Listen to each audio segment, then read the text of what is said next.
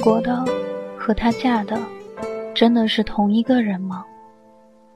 在平静地度过了两年婚姻生活之后，甘露却发现自己竟然完全不了解枕边人。他以为他只是个小贸易公司的老板，却没想到他原来是明星企业的大股东。他以为他只是个温和的普通男人，却没想到他曾经狂热的燃烧过激情。他对她的感情到底是爱？还是仅仅是对生活的妥协？建筑在重重欺骗下的婚姻，其成就的基础真的是爱情吗？当信任的基石动摇之后，他们的婚姻要怎样才能继续下去？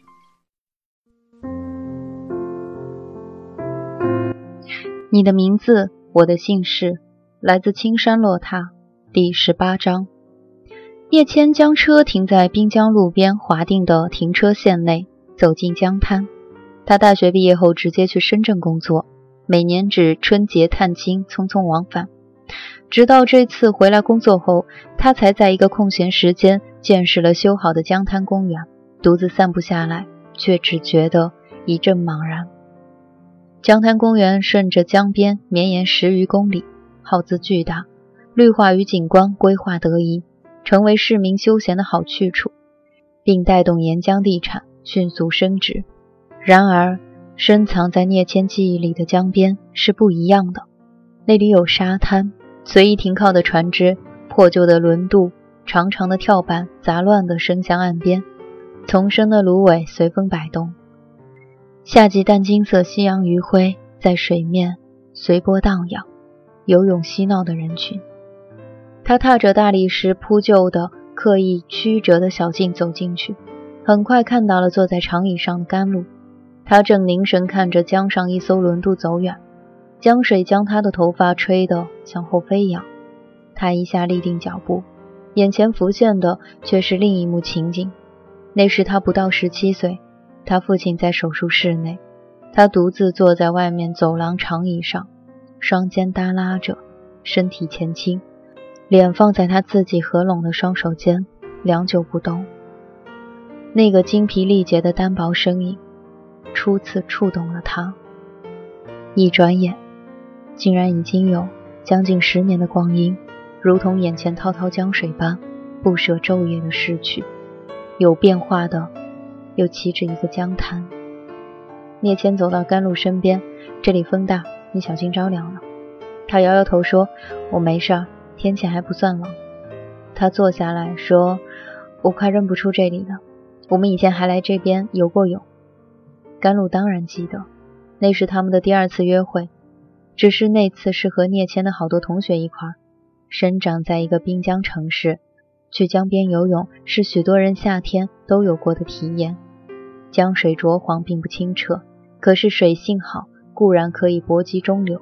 技术一般，甚至不安水性也没关系，可以套一只游泳圈在旁边玩。江风习习，每逢船只开过，波浪翻涌而起，自有在游泳池里体会不到的乐趣。现在到了夏天，一样有很多人来游泳，而且据说明年政府会在江边修几处天然游泳池。甘露漫不经心地说：“我不是特意挑这个地方怀旧的，只是你打电话来的时候。”我刚好在对面吃饭，也不用特意跟我撇清了。以你的谨慎，我不会指望你特意安排一个暧昧的地方跟我见面。聂谦伸直双腿，随随便便地问：“你丈夫怎么看他公司面对的这件事儿？”他在外地出差，我刚听说这事儿，还没跟他联系上。他应该比你知道的早。他的合伙人冯怡安的父亲在市里任职，虽然不是什么要害部门，但肯定不会后知后觉。这倒与甘露的想法吻合，他猜冯怡安现在很可能正忙于应对，才无暇接他的电话。好吧，那就是说，该知道的人都知道了，不管通过什么途径。现在还有什么坏消息要向我通报吗？这件事儿可大可小。建筑钢筋不同其他商品，件件都有产品标志和质量保证。信和做这个公然的指证，就必须举证，而安达与旭升一样。可以拿出证据反驳，当然，这个不需要我教。我猜你丈夫与冯怡安肯定会这样应对。甘露有些惊讶，他的道德标准没有放宽到可以这样看待这件事儿。这算是抵赖吗？幽暗的光线中，他看不清聂青的表情，可是他洁白的牙齿明显闪现了一下。难道你已经在心中宣判了你老公有罪？不，我想总该有一个明确的结论：要么是旭升的钢筋确实有问题，要么是信和的指控不实。他疑惑地看向聂谦：“你是在笑我吗？”“我没笑话你，不过看来你丈夫把你保护得不错。”聂谦干巴巴地说。甘露被这句话打击到了，不明白怎么就被他看得幼稚至此。可是联想到尚修文一向对他提到工作时的轻描淡写，又不得不沮丧地承认，我对他生意上的事儿的确知道的不多。看你以前管你父亲的镜头，我总以为你会是个最细致的太太。他一向能处理好所有的事情。甘露猛然打住。叶谦此时提到他父亲，他突然意识到尚修文的态度。固然是自己乐得不问他生意的原因，更重要的是，他在无微不至管了他父亲十余年后，至少在潜意识里厌倦了。一旦碰上根本不需要他操心的尚修文，顿时觉得十分合拍。一想到这儿，他既有点汗颜，又有点吃惊，叹了口气说：“我这妻子当的大概很失败。”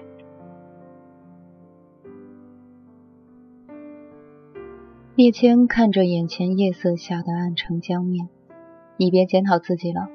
既然你先生能给你这样的信心，也应该是好事儿。甘露不说话，他头一次想到，他这个婚姻大概需要他反省与质疑的，不只是尚修文神秘的过去。只是眼下这事情看起来不简单。沈嘉欣这么做，事先并没与我商量，今天下午知会我的时候。他说：“此事与公司具体经营没有关系，由他全权负责。我只能坦白告诉他，董事长这样行事，对一个执行总经理来讲很不寻常。以你的了解，他与安达或者旭升有什么私人恩怨或者利益冲突吗？至少从表面来看，应该没有。我查了一下，信和地产以前一直都通过安达购买旭升的建筑钢材。”到上个月为止，双方供货与结算都还在正常范围以内。但是沈嘉欣这个举动肯定是有所图谋。他可能没读太多书，也没有太高明的见识，可是生意人的头脑他是具备的。无利不动，更不可能做损人不利己的事儿。也许你得让你丈夫好好想想原因，毕竟他身在局中。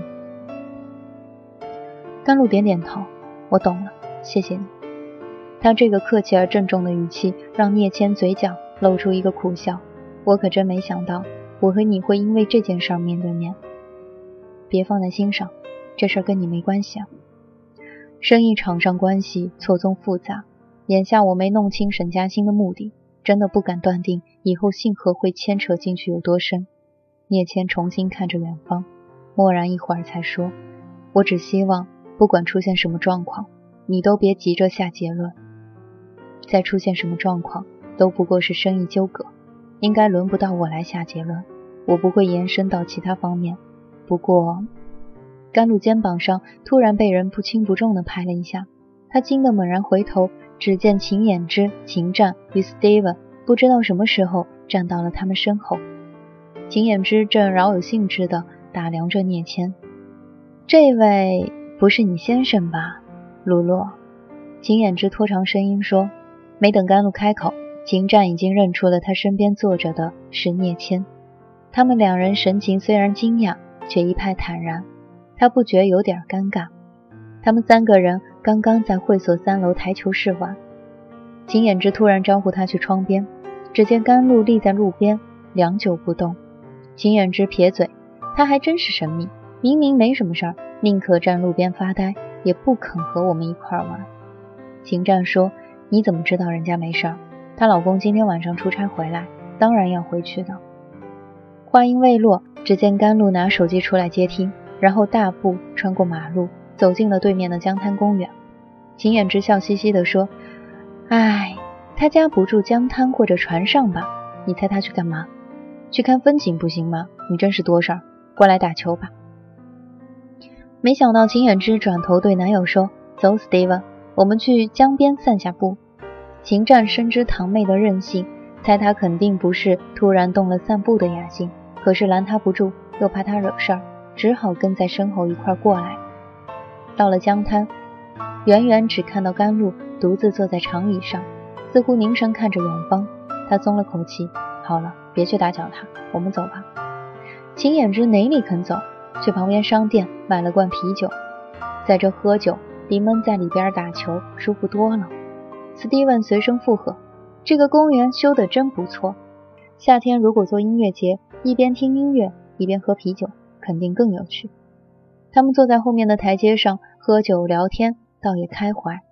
然而没过多久，只见一个高大的男人径直走过去，坐在了甘露身边。秦远之咯咯直笑：“阿战。”你猜这人是不是他那位从不肯带出来跟我们见面的先生？秦战没好气地说：“你管的还真宽，在美国多待几年，怎么变得这么八卦了？”Steven 笑着说：“八卦不是一门功夫吗？人变得八卦是什么意思？”Steven，这就是中文的博大精深所在，难怪你不懂。我来告诉你，这个词儿拿来形容一个人就是鸡婆。爱说长道短的人，热衷花边新闻。他中英文夹杂着解释着，话还没说完，胳膊上已经吃秦衍之重重捶了一记。秦衍之笑着站起身：“我索性八卦到底了，过去瞧瞧。”秦战拉住他的手：“芝芝，你这是干嘛？他几时又招惹你了？”他倒是识相，没有厚着脸皮来我家。不过要不是他妈，我也不至于才读完高中就被爸爸打发去国外读书。喂，你讲讲道理。要不是你成绩太差，在国内根本上不了好学校，叔叔哪会送你出去？这跟阿姨有什么关系？秦言之一仰头，甩脱他的手。是啊，我爸爸总拿他来教训我，又会读书，又斯文，又懂事，又独立。我现在想看看，他是不是真就这么完美无缺？他直直地向甘露那边走过去。斯蒂文有点不明所以地跟在后面。秦战急出了一头汗，也只好跟过去。叶谦站起身，与秦战打招呼：“秦经理，你好。”两人曾在应酬的场合数次碰面。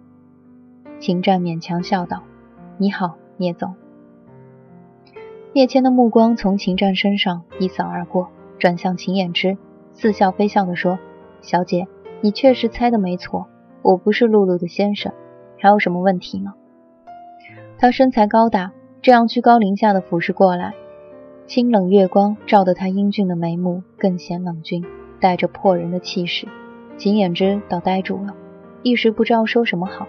甘露有几分恼火，看向秦战，秦战摊一下手，做无可奈何，打个哈哈。真巧，在这儿碰上了，要不一块喝点啤酒吧？不早了，我要回家。甘露也站起身，将背包甩到肩上，我送你。几位再见。叶谦与他们点点头。陪着甘露走出了江滩公园。你的生活不像一个单纯的主妇状态吗？聂谦将车驶向车道，居然有人盯你的梢，而且那女孩还表现出一副成功捉奸的模样。甘露被“盯梢”和“捉奸”这两个词儿给震到了。可是回忆一下，秦衍之那个饶有兴致的打量，目光中显然不仅仅是好奇，更不用提那个别有所指的问话了。他只能同意，刚才大概的确可能不算是一个偶遇，同时再度肯定自己与秦家保持距离是对的。秦战跟你是什么关系？甘露不悦地瞥他一眼，没关系。叶谦愣了一下，我没审问你的意思。不过秦战是秦万峰的侄子，你身边与房地产行业有关的人还真不少。甘露不打算向他招认秦万峰是自己母亲的现任丈夫。可惜我不够资格担当红颜祸水这个角色，否则倒可以直接给这件事儿找个香艳的发生理由。聂谦不禁哑然失笑，很好，你还没有失去幽默感。甘露苦笑，你也比从前会讲笑话了。聂谦收敛了笑意，沉默了一会儿才说：“从前我绷得太紧，大概是个很乏味的男友，对吗？你不乏味，聂谦。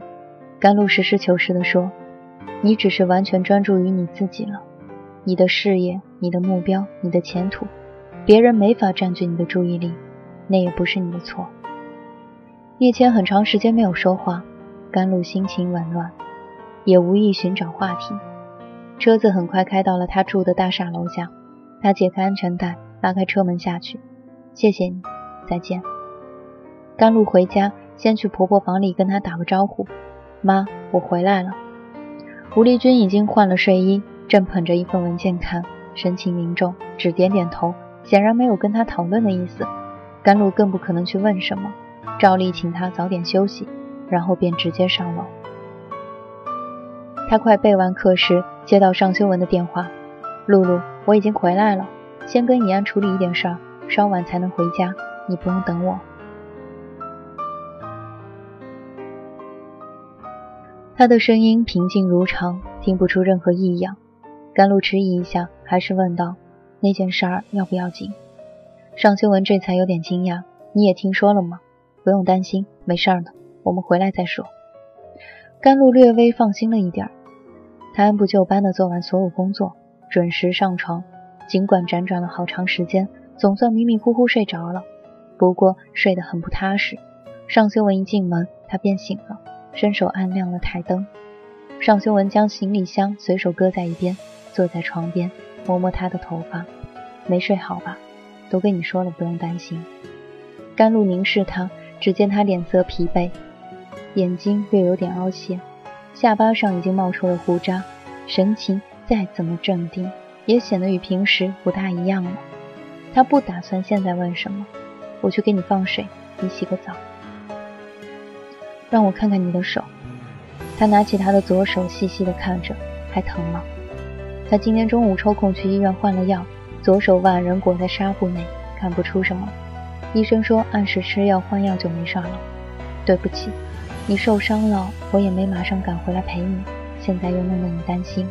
没什么的，我跟怡安已经基本做好了应对安排。他一向体贴，然而不知怎的。此时他这份体贴弄得甘露有点心酸，他勉强笑道：“没事儿，我去放水。”尚修文进浴室洗澡，甘露没了睡意，开了他的行李箱，将西装拿出来挂好，需要清洗的衣物放进洗衣篮中，箱子放回储藏间。一切收拾妥当后，又想起这几天他不在家，他没将他的睡衣放入浴室，连忙从衣柜中拿了一套送进浴室。只见尚修文泡在按摩浴缸内，头仰向后枕着一叠毛巾，眼睛合拢，近似已经睡着了。那张面孔宁静，只有紧抿的唇边一条纹路暴露了他的心事重重。他放下睡衣，将他脱下的衣服也一一的收进洗衣篮内，坐在浴缸边，伸右手试了一下水，温度已经略有些低了。修文。尚修文睁开眼睛，微微一笑，握住他的右手，放在唇边，轻轻吻着。小心着凉了，赶紧起来，上床去休息。他匆匆地挣脱他的手，回到卧室躺下。过了一会儿，尚修文也走了进来，关了大灯，躺在他的身边，手臂从他身后伸过来，将他抱入怀中。他的背贴合着他的胸，两个人如同两把扣在一起的汤匙。从前他很喜欢这个亲密的姿势，只要他伸手过来，他会自动调整好姿势，更加没有间隙的蜷缩进他的怀里，享受完全依偎在他怀中的感觉。然而今天他却有一点无法言喻的倦怠，一动也不想动。尚修文撩开他的头发，将嘴唇贴在他的后颈，轻声说：“有心事吗，露露？”甘露并不算心事外露的人。可是他的心事似乎从来瞒不过尚修文，他只得折服于他在这种情况下仍保持着强大的体察能力。他轻轻地吁了一口气：“要是你这么烦、这么累的时候，我不能给你分担，还要端着心事来跟你矫情，自己也会觉得自己过分。可是……”他在他怀中翻身，面对着他，双手搂着他的腰，额头抵着他的下巴。修文。我不希望我总是从别的途径知道你的消息，不论是好是坏。他能感觉得到尚修文游移在他背上的手突然停住不动了。他久久不语。他想，既然已经说了，没理由欲语还休。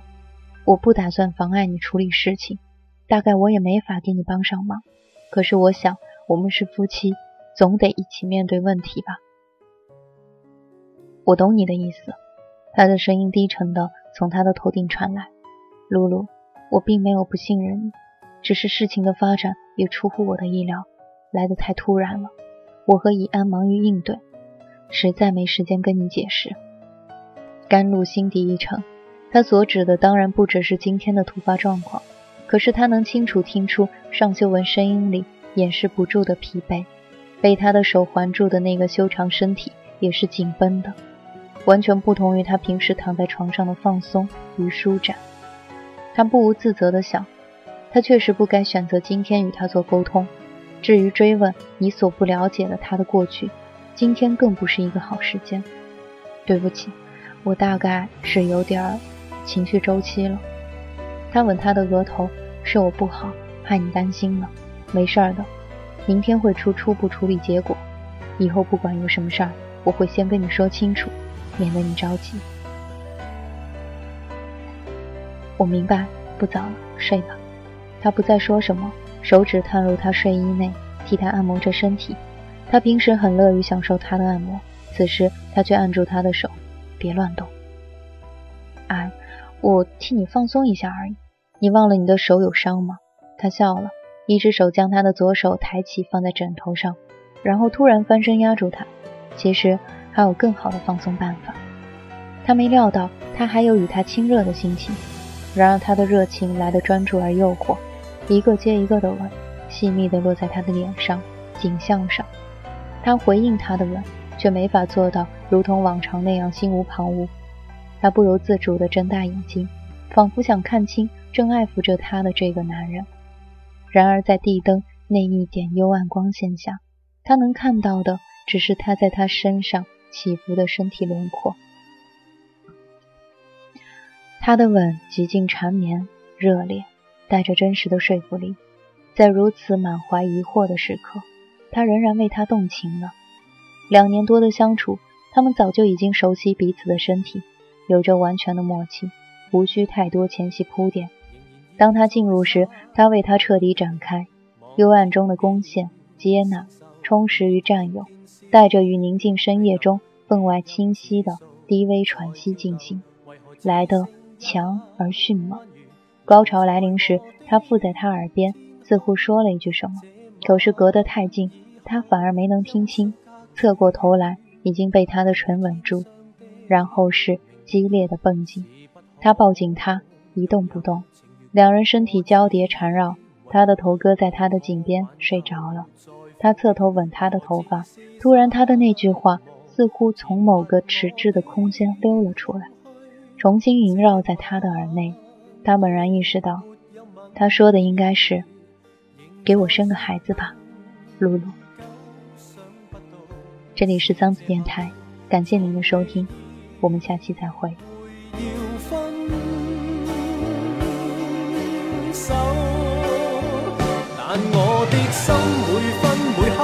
影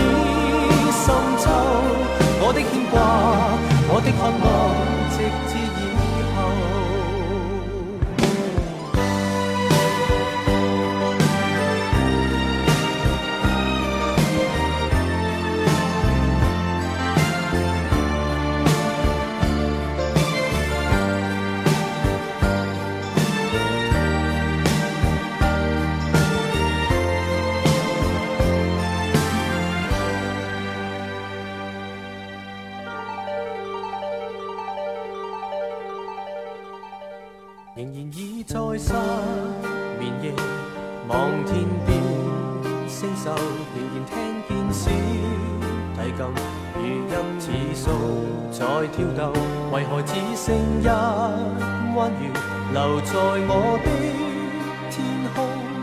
这晚以后。音讯隔绝，人如天上的明月，是不可情如曲过只遗留，无可挽救。再分别。为何只是失望？填密我的空虚，这晚夜没有吻别，仍在说永。久想不到是借口，从未意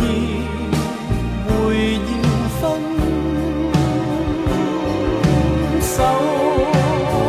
但我的心每分每刻仍然被他占有，他似这月儿仍然是不开口，提琴独奏独奏着明月半倚。深秋，我的牵挂，我的渴望，直至以后，仍在说永，想不到是借口，从未意